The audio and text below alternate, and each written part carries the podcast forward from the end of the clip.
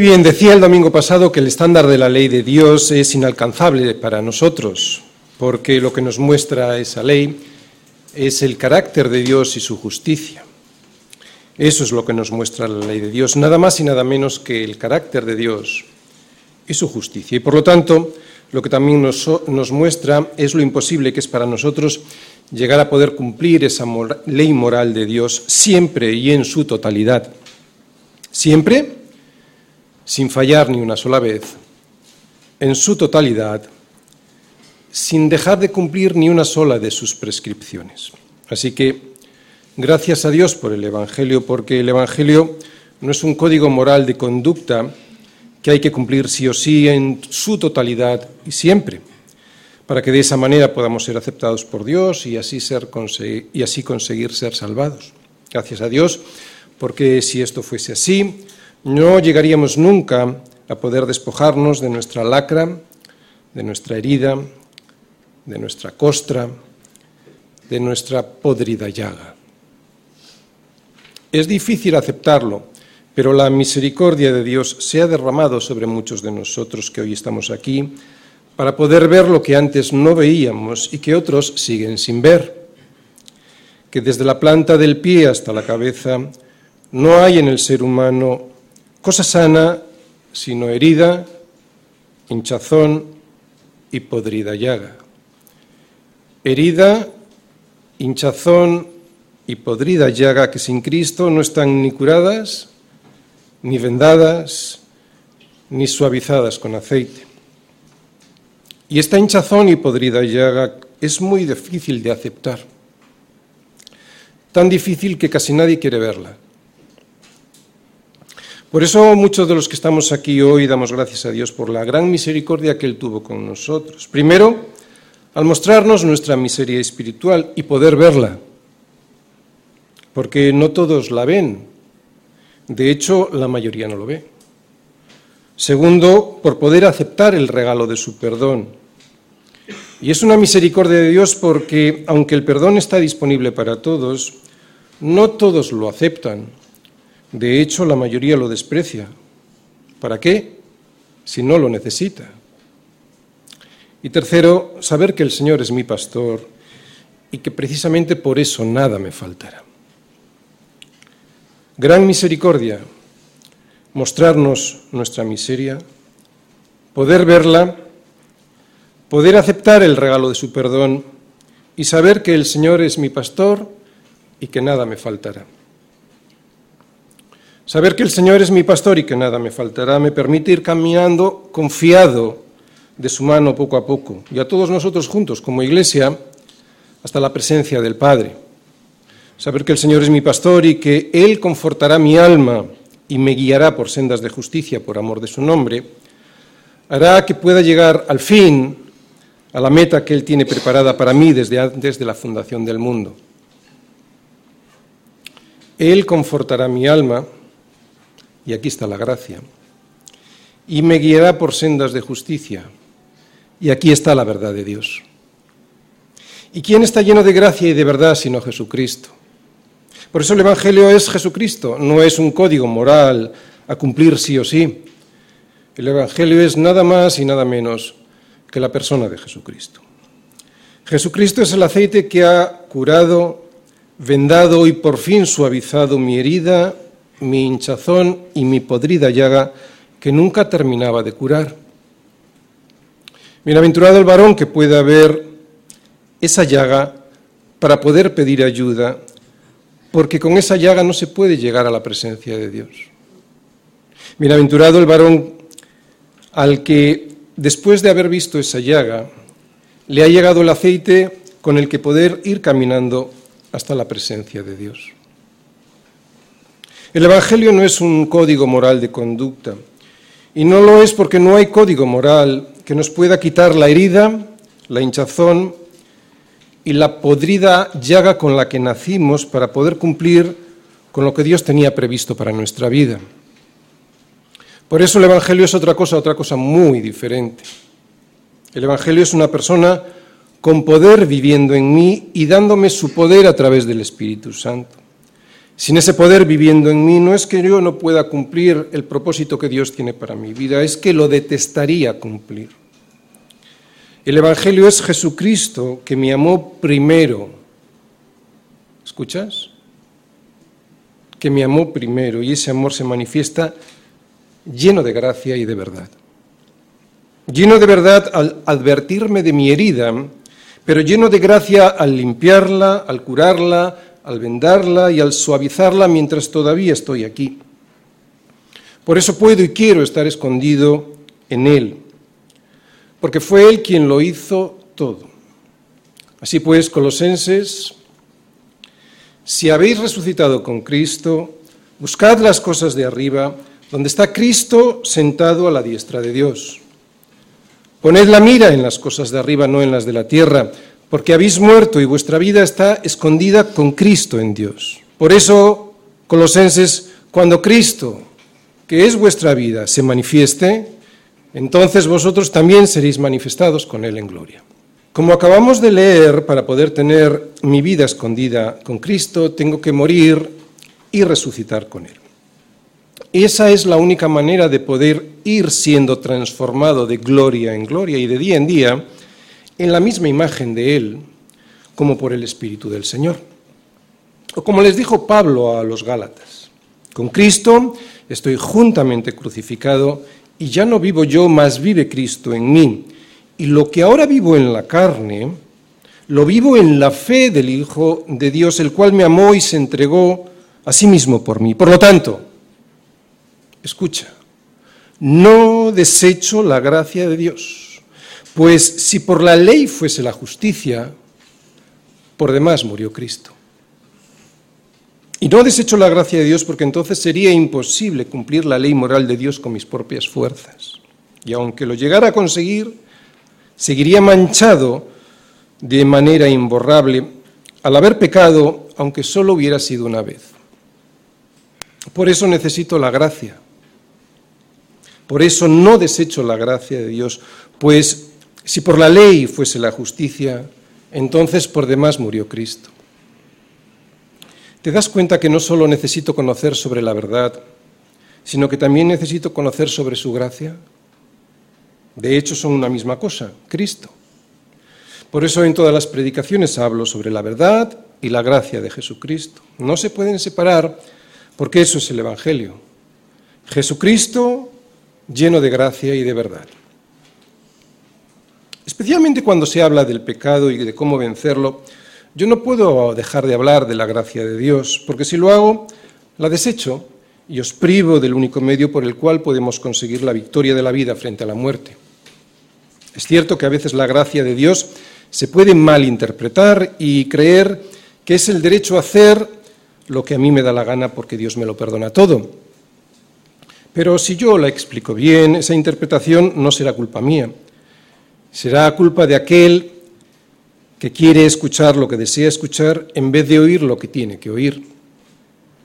Es cierto que algunos han mezclado el mensaje de la gracia de Dios con el libertinaje para pecar, pero como acabamos de ver en esta carta y como vamos a ver y también como se ve por toda la Biblia, eso carece de fundamento bíblico. Aún así reconozco que la gracia de Dios es un escándalo. Pero sin esa gracia escandalosa sería imposible llegar algún día a estar en la presencia de Dios. O sea, llegar a estar limpios de nuestra herida, de nuestra hinchazón y de nuestra podrida llaga que nos impide la comunión con Dios. Y es que solo cuando la gracia alcanza a una persona es cuando Dios comienza a transformarla. ¡Wow! Otra vez. Solo cuando la gracia de Dios alcanza a una persona es cuando Dios comienza a transformarla. Los frutos surgen de un creyente solo cuando se ha enamorado de Cristo, cuando se ha enamorado de su verdad, pero también de su gracia. Es Cristo quien trata con cada pecador poco a poco y va haciendo una obra hermosa en él gracias a su verdad y a su gracia. Es triste que haya personas que se alejen de Dios porque crean o les enseñen a creer que Él, Dios, les pide algo que no les pide. Legalismo, misticismo o ascetismo. dejándoles sin la verdad y sin la gracia. Los falsos maestros en Colosas le estaban juzgando y acusando a los miembros de la Iglesia con su legalismo religioso, alejando de esa manera a los colosenses de Cristo y de su gracia. Es cierto que la gracia de Dios se puede malinterpretar, pero no por ello voy a dejar de predicar sobre la gracia de Dios todos los días de mi vida, pues si por la ley fuese la justicia, entonces por demás murió Cristo. Yo también intenté en otros tiempos vivir una vida cristiana a través de mis esfuerzos, pero el pecado aún así no dejó de perseguirme y me agoté. Por eso ahora estoy rendido a sus pies. No me queda otra. Ahora confío en Él y en su gracia y no en mí y en mi religiosidad. Es a Él a quien por su gracia, que me buscó, me salvó, me justificó, me está santificando y me hará perseverar hasta el fin, a quien me rindo. Por lo tanto, ¿quién acusará a los escogidos de Dios si Dios es el que justifica? Fue Cristo y su gracia quien me buscó, quien me encontró, quien me salvó, quien me justificó, quien me santificó y quien me hará perseverar hasta el fin, porque yo no tengo fuerzas, yo para eso no puedo. Es una gracia que está ahí para todos, pero que solo se derrama sobre aquellos que reconocen su pobreza espiritual. Es una gracia que solo abraza a los que reconocen que no merecen nada, porque no pueden llegar a la orilla y se agotan, porque están mancos y no agarran, porque están cojos y no alcanzan, porque se saben ciegos y necesitan ver.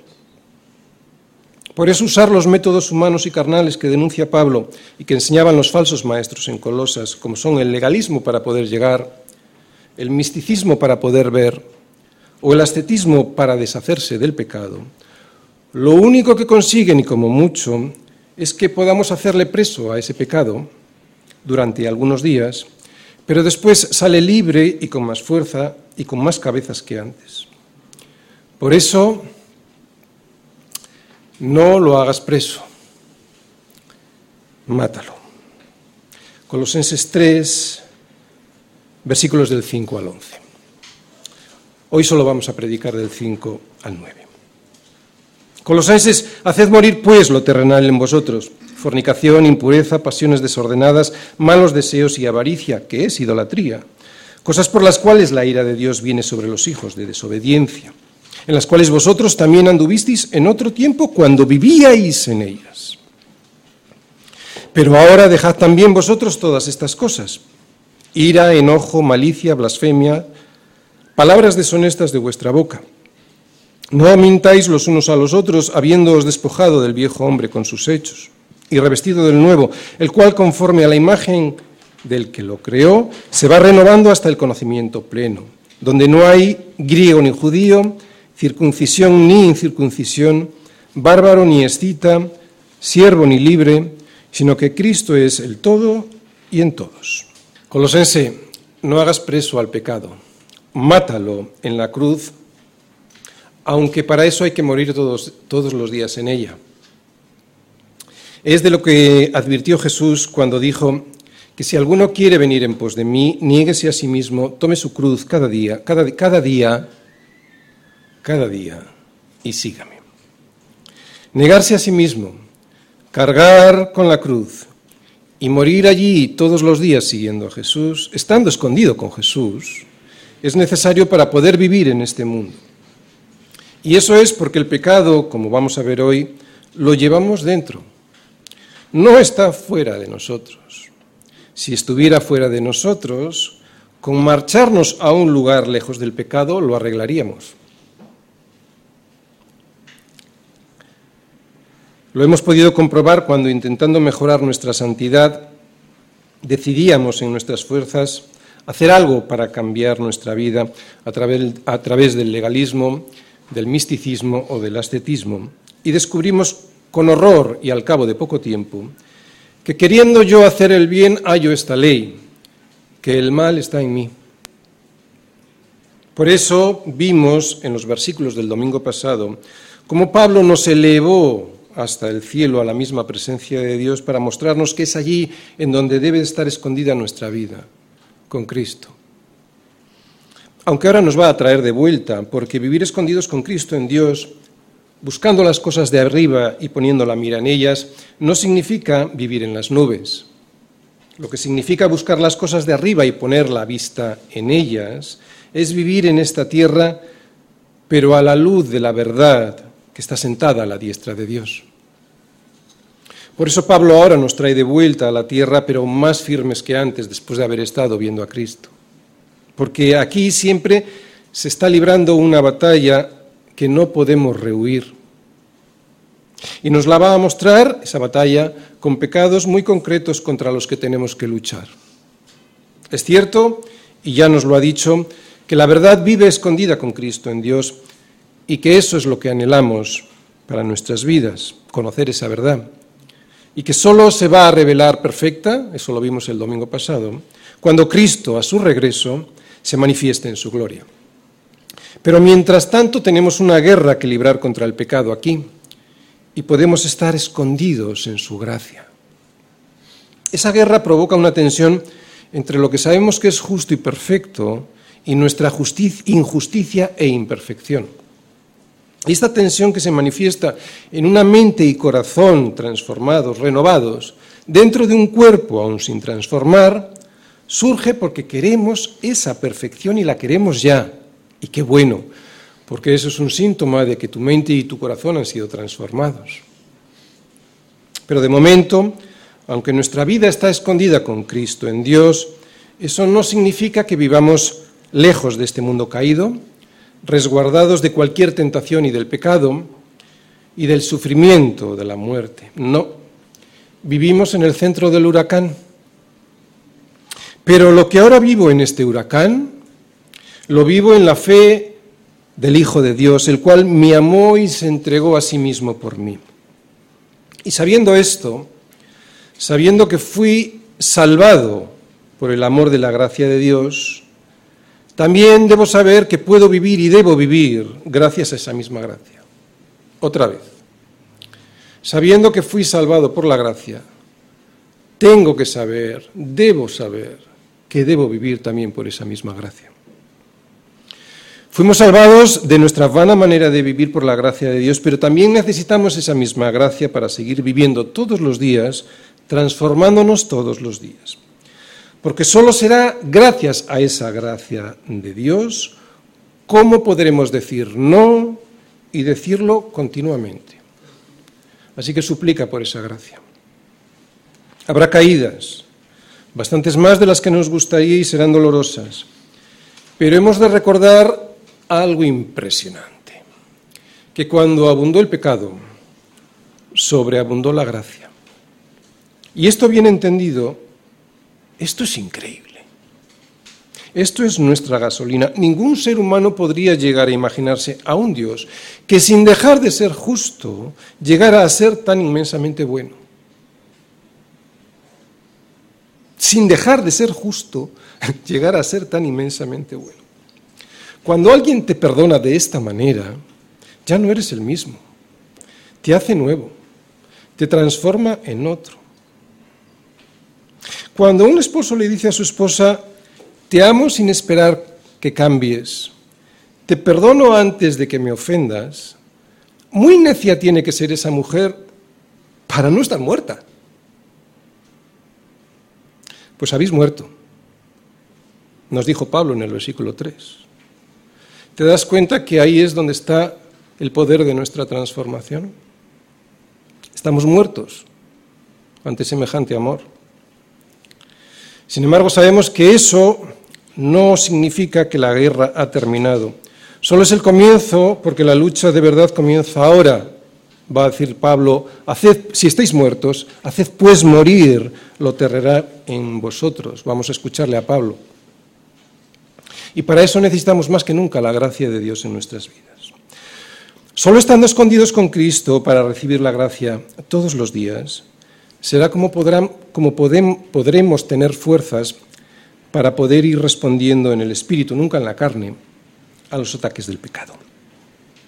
Bien, este sería el esquema de hoy. Fijaros, solo dos partes. Primera, que es sobre lo que voy a predicar hoy, el enemigo, versículos del 5 al 9, primera parte. Y la segunda parte, la victoria, versículos 9, segunda parte, hasta el 11. Primera parte, el enemigo. Haced morir, pues, lo, lo terrenal en vosotros. Fornicación, impureza, pasiones desordenadas, malos deseos y avaricia, que es idolatría cosas por las cuales la ira de Dios viene sobre los hijos de desobediencia, en las cuales vosotros también anduvisteis en otro tiempo cuando vivíais en ellas. Pero ahora también dejad vosotros todas estas cosas, ira, enojo, malicia, blasfemia, palabras deshonestas de vuestra boca, no mintáis los unos a los otros. Bien, en estos versículos vemos que el enemigo es el pecado, y Pablo no se anda con rodeos, los pone muy claros muchos de esos pecados, por lo menos los más comunes, nombrándolos con su nombre. Bien, ¿sabes por qué Dios inspiró a Pablo de manera que en muchas de sus cartas él escribe listados de pecados claramente definidos? Pues porque si no lo hubiera hecho así, nos aprovecharíamos de la palabra pecado y le daríamos el significado que a nosotros nos interesaría darle. Y aún así, teniendo listados claramente definidos en la palabra, aún así a veces discutimos entre nosotros. No, que eso no es lo que Pablo quiso decir. Que no, que la fornicación en el sexo entre dos hombres o el sexo sin matrimonio, pues eso solo es pecado si no hay amor. Eso lo estamos escuchando hoy, ¿eh? en algunas iglesias. Así es nuestro corazón de engañoso a pesar de tenerlo escrito. Y al igual que la teología liberal, pues se va conformando a la forma, nuestro corazón se va conformando a la forma y deseo que exige cada momento el sistema de valores de este mundo, para así sentirse menos perseguido y seguir haciendo lo que a uno le da la gana. Haced pues morir lo terrenal en vosotros. ¿Estás ya muerto de amor por el Señor? Pues ahora viene el siguiente paso. Ahora mata lo terrenal que hay en ti y no lo dejes vivo. Pero ¿qué es exactamente eso terrenal que está en nosotros y que hay que matar? En el original griego dice, haced pues morir las partes de vuestro cuerpo que están en la tierra. Evidentemente esto no se puede interpretar literalmente. Lo que nos dice el pensamiento de Pablo es que nuestro campo de batalla somos nosotros mismos. Fijaros, muchas veces he escuchado, y seguramente que vosotros también, el diablo me ha atacado, el diablo ha conseguido hundirme. Y eso no es del todo cierto porque el diablo no te puede tocar si Dios no quiere, y es muy probable que Dios no quiera que te toque. Lo que el diablo sí va a hacer es tentarte para que lleves tu vida al mal, pero no te engañes, el mal está en ti y tú eres el responsable de caer. Así que no eches balones fuera que te hagan parecer la víctima. Tú y yo somos responsables de caer. Lo fácil es condenar al mundo y a su sistema de valores. Y es cierto que ahí también está el mal, pero el pecado es un enemigo interno que está alojado en mis miembros. El pecado está tan dentro de nosotros mismos que Pablo lo que dice es que tenemos que matar Haced morir las partes de nuestro cuerpo que están en la tierra. Y no podemos hacer morir lo terrenal en nosotros sin herirnos a nosotros, sin condenarnos a nosotros, sin matarnos nosotros a nosotros mismos. Hacer morir lo terrenal en nosotros significa una lucha espiritual contra nosotros mismos. Es por eso que ni el legalismo, ni el misticismo, ni el ascetismo pueden santificarnos en nada, porque todas esas prácticas precisamente eh, consiguen todo lo contrario. Alimentan el orgullo y hacen crecer el yo, que es lo contrario de hacer morir, de hacer morir lo terrenal en nosotros. No puedo dejar vivo al pecado, en cuanto aparece lo tengo que matar. En cada una de, ah, de sus apariciones tengo que matarlo, ¿no? En cuanto aparezcan por mis miembros. El pecado lo tenemos tan dentro que no podemos acabar con él si no lo matamos. No vale con hacerle preso, y mucho menos podemos hacer tratos con él. ¿Cuántas veces hemos hecho tratos, verdad? Pablo ha identificado al enemigo, el pecado. Ahora va a hacer una lista de ellos que divide en dos grupos. El primer grupo de pecados hace referencia a nosotros mismos, con especial mención a nuestro cuerpo. El segundo se refiere más bien a pecados que cometemos en nuestra relación con los demás, con especial mención a los que hacemos o los que cometemos entre los miembros de la Iglesia. Primer grupo, pecados con referencia a nuestro cuerpo. Nombra los siguientes pecados. Fornicación, impureza, pasiones desordenadas, malos deseos y avaricia. No creo que sea necesario explicar qué significa cada uno de ellos. Solo diré que la fornicación implica cualquier tipo de actividad sexual que se realiza fuera del matrimonio. El resto se entiende muy bien, muy bien. Y una conciencia limpia por la palabra de Dios jamás se excusará o justificará cuando aparecen estos pecados por su vida. Sin embargo, quiero detenerme especialmente en la avaricia porque esta es más sutil.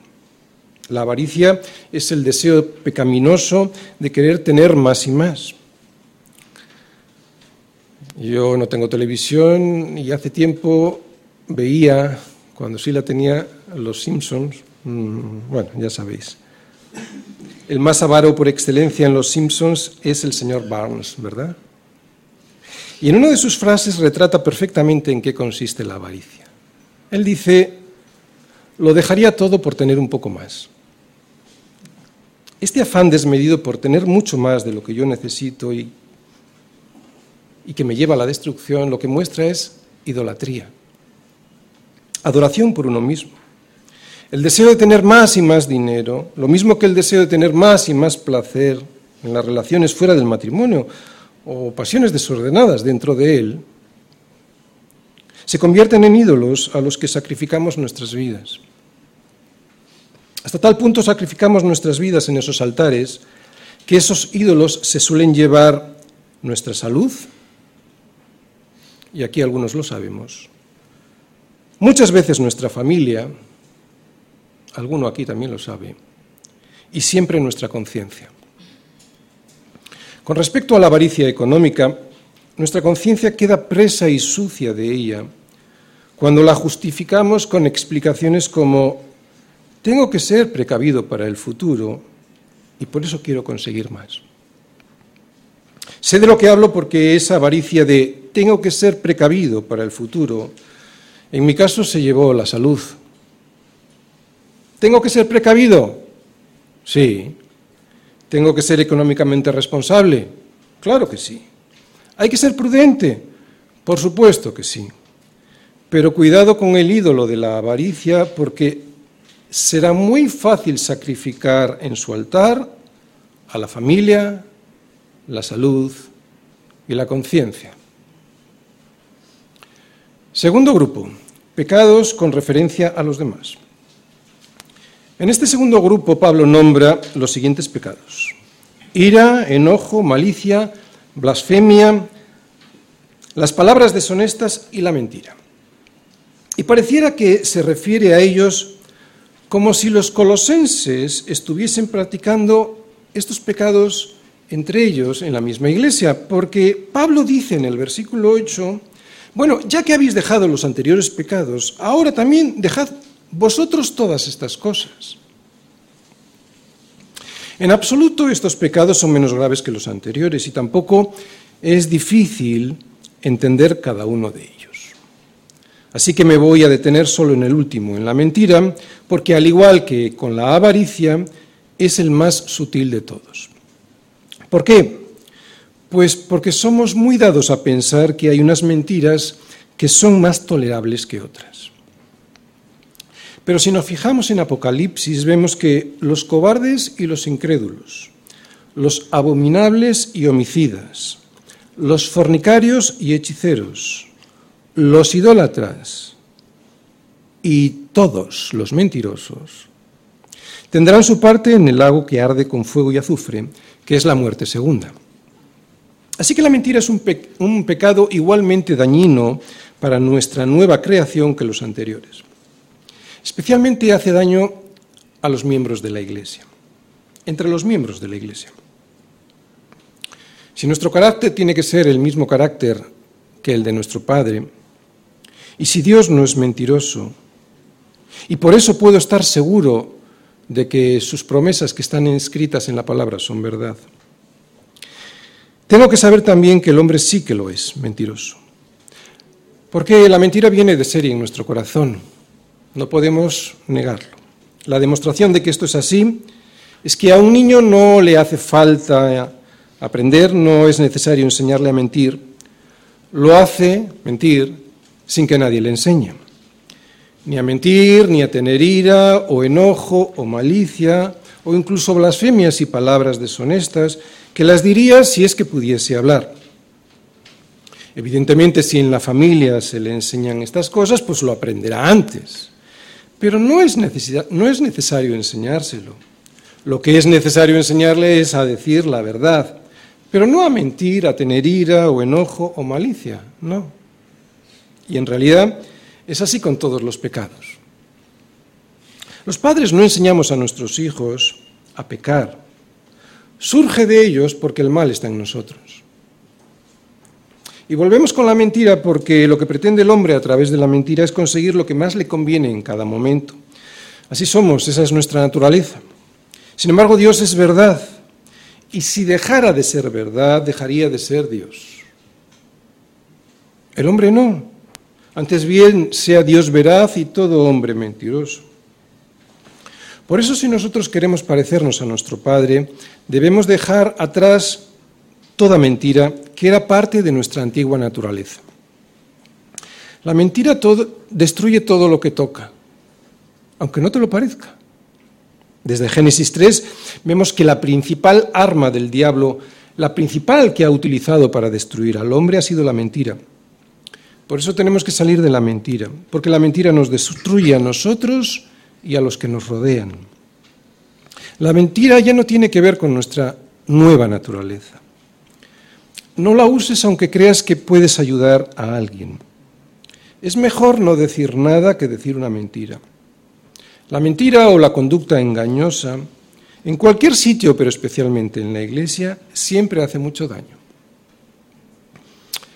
Una mentira piadosa en la iglesia, por ejemplo. Muchas veces los miembros de las iglesias aparentamos ser más espirituales de lo que realmente somos.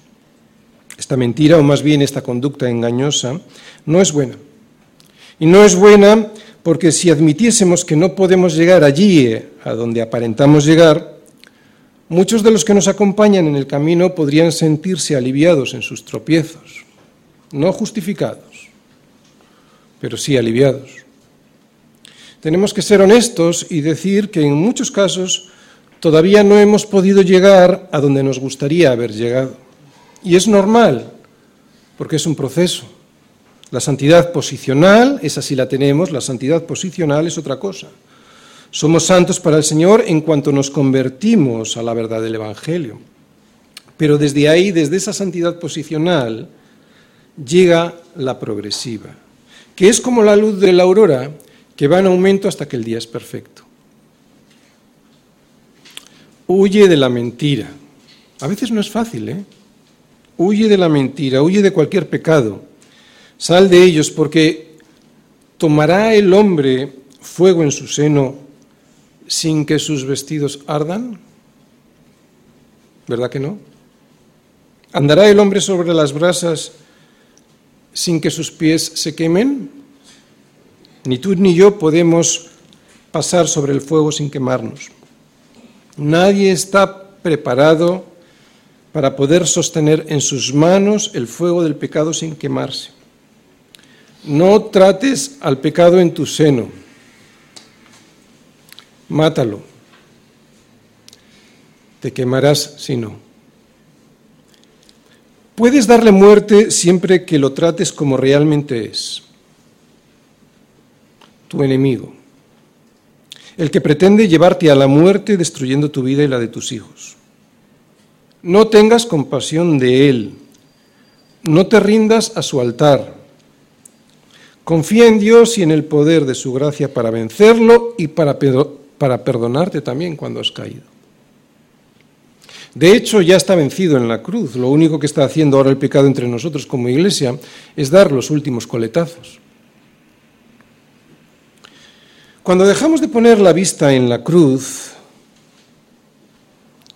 y el amor que allí se derramó por nosotros y sobre nosotros, y confiamos en otras cosas, otra vez, cuando dejamos de poner nuestra vista en la cruz y lo que eso significa, o sea, el amor que se derramó allí por nosotros, y confiamos en otras cosas viviendo para nosotros, es cuando aparece el poder del pecado en nuestras vidas como algo imposible de superar. Por eso vamos a volver a leer ahora toda esta lista que Pablo nos presenta, para darnos cuenta que si todos estos pecados tienen algo de poder es por la idolatría que les profesamos y porque pensamos que ellos nos van a tratar mejor de lo que lo hace Dios.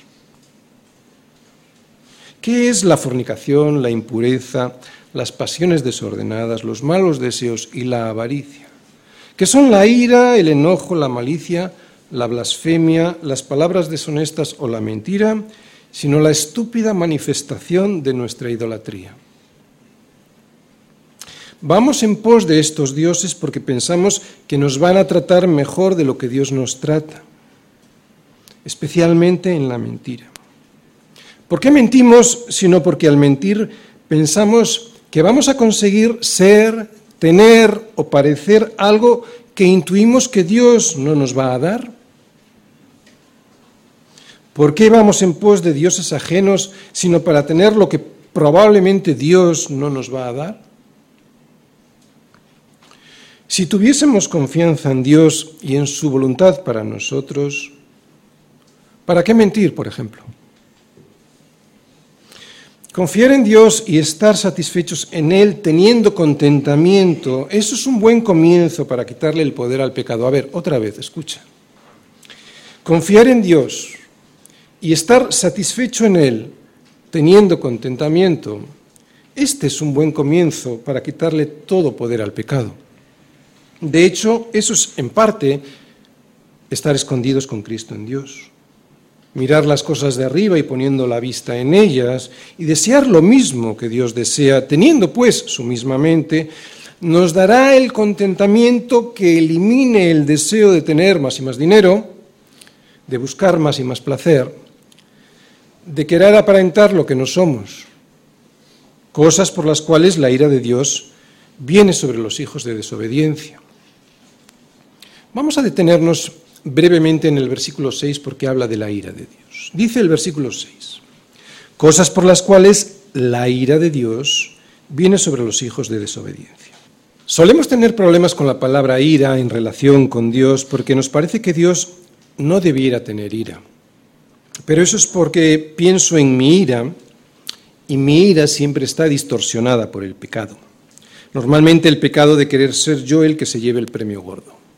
O sea, el egocentrismo. Pero eso no pasa con Dios. Por eso su ira es santa. La ira de Dios es santa porque en Él no hay pecado. Una pregunta retórica, y ya veréis cómo lo vais a entender bien. ¿Cómo no se va a airar Dios contra todo lo que destruye al hombre?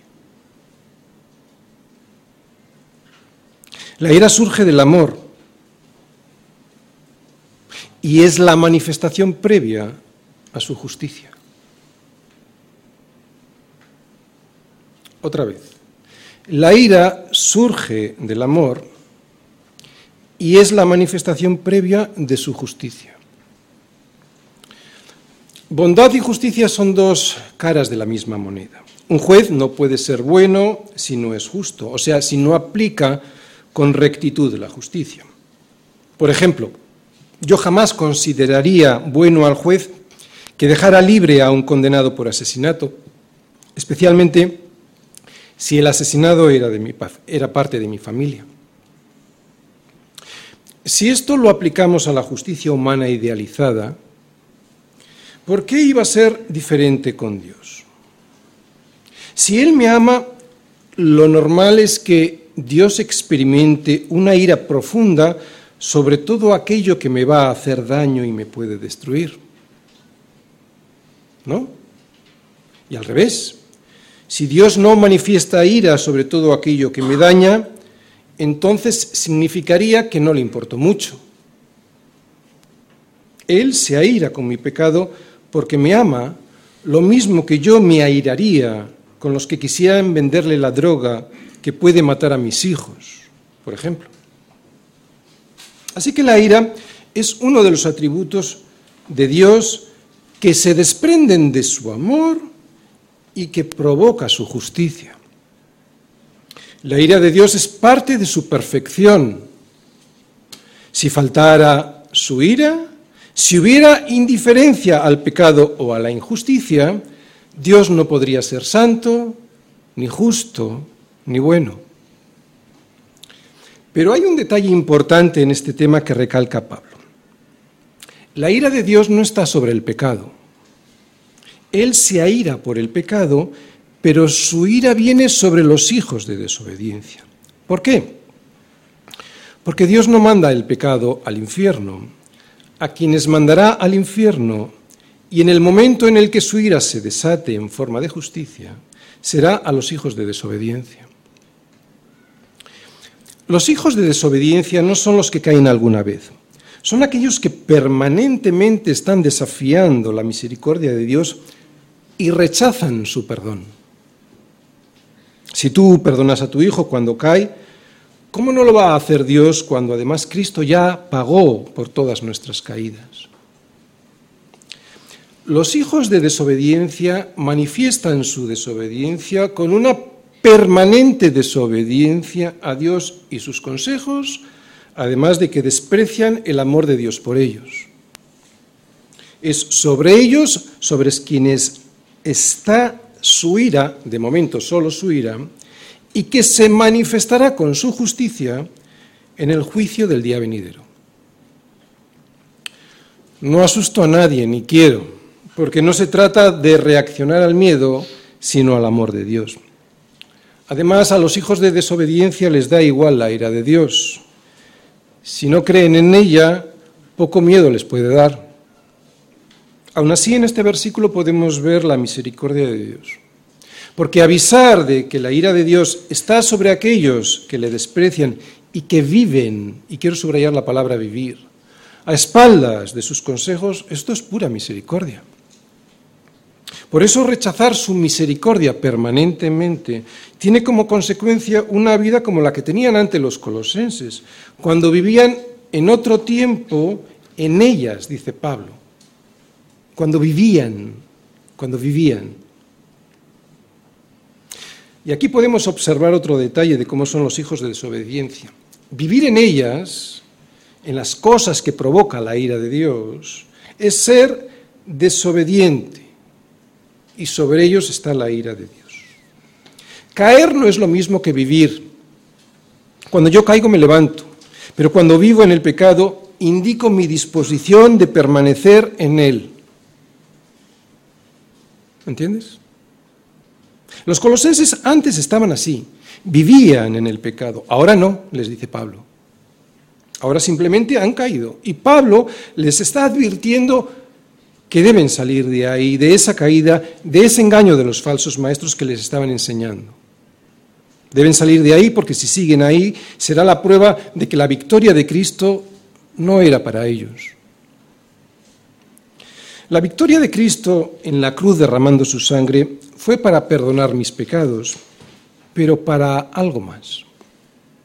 Porque si la victoria de Cristo en la cruz solo sirviera para hacerme inocente, perdonándome mis pecados y dándome la justicia de Cristo, pues no tardaría mucho en volver a caer. Por eso la victoria de Cristo en la cruz no solo me perdona y me hace justo, sino que me hace nuevo. Me hace nuevo y me lleva a vivir en una sociedad en donde hay otros como yo que también han nacido de nuevo. Es cierto que son otros como yo que también caen circunstancialmente en el pecado, sí, pero ya no viven en él con la pasión y sin vergüenza como antes. Y esa sociedad, que se perfeccionará algún día no muy lejano, se llama iglesia. Es en la iglesia donde yo comienzo a vivir la victoria que ya está ganada por Cristo en la cruz.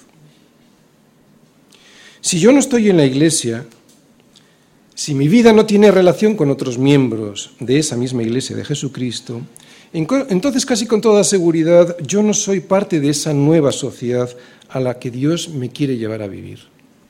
Qué interesante, porque ahora Pablo va a mostrar esa nueva sociedad. Por lo tanto, no os mintáis unos a los otros colosenses, porque vais a entrar en mi descanso, porque vais a formar parte de esa nueva humanidad que os va a llevar hasta el conocimiento pleno y en esa sociedad la mentira está desterrada, porque vais a entrar en mi victoria. Versículos del 9 al 11. La segunda parte, la victoria. No mintáis los unos a los otros, habiéndoos despojado del viejo hombre con sus hechos y revestido del nuevo, el cual, conforme a la imagen del que lo creó, se va renovando hasta el conocimiento pleno, donde no hay griego ni judío, circuncisión ni incircuncisión, bárbaro ni escita, siervo ni libre, sino que Cristo es el todo y en todos. Bien, pensaba exponer esta segunda parte, pero como podéis comprobar me alargué mucho en los versículos anteriores, así que lo vamos a dejar para la próxima predicación. Solo, adelantar que aquí lo que vemos es como la nueva creación que nos ha dado Cristo con su victoria sobre el pecado, la podemos empezar a experimentar aquí en la Iglesia. Lo vemos en estos versículos en positivo, pero también de alguna manera lo hemos podido ver en los anteriores en negativo. Cuando vimos que antes los colosenses practicaban la fornicación, la impureza, las pasiones desordenadas, los malos deseos y la avaricia, y la avaricia, y que también la ira, el enojo, la malicia, la blasfemia y las palabras deshonestas o la mentira anidaban en sus vidas, Pablo nos muestra en negativo cómo no debe ser la nueva creación hasta que llegue al conocimiento pleno. Y en estos versículos vemos que es una nueva creación en el que las diferencias que hacemos los hombres entre nosotros ya no existen. Lo veremos el próximo domingo. Termino. La evidencia de que has sido llamado a formar parte de esta nueva creación es que estás en comunión con tu iglesia. Y claro, que el pecado ya no forma parte de tu vida, de tu vivir. Podrás caer en él, pero lo aborreces de tal forma que lo matas en tu cruz todos los días. No hagas tratos con el pecado, mátalo sin ninguna misericordia con el, con el poder y en dependencia del Espíritu Santo, no en tus fuerzas. Aquí está la lucha. Hemos sido transformados en nuestra mente y en nuestro corazón, aunque todavía no hemos sido completamente liberados de la presencia del pecado. ¿Por qué? Pues porque nuestro cuerpo todavía no está glorificado. Otra vez. Porque aquí esta es la lucha del cristiano. Hemos sido transformados en nuestra mente y en nuestro corazón, aunque el poder, o mejor dicho, la presencia, no el poder, sino la presencia del pecado, pues todavía lo vemos, ¿no? Por eso necesitamos la gracia de Dios. y la necesitamos todos los días. Ojalá podamos ser de aquellos miserables a los que el Señor les dijo a su siervo, ve pronto por las plazas y las calles de la ciudad y trae a los pobres, a los mancos, a los cojos y a los ciegos. Ve por los caminos y por los vallados y fuérzalos a entrar para que se llene mi, casa. Esto es pura gracia. Ojalá que esta misma gracia que nos fuerza a entrar se manifieste en nuestra vida todos los días para vencer al pecado.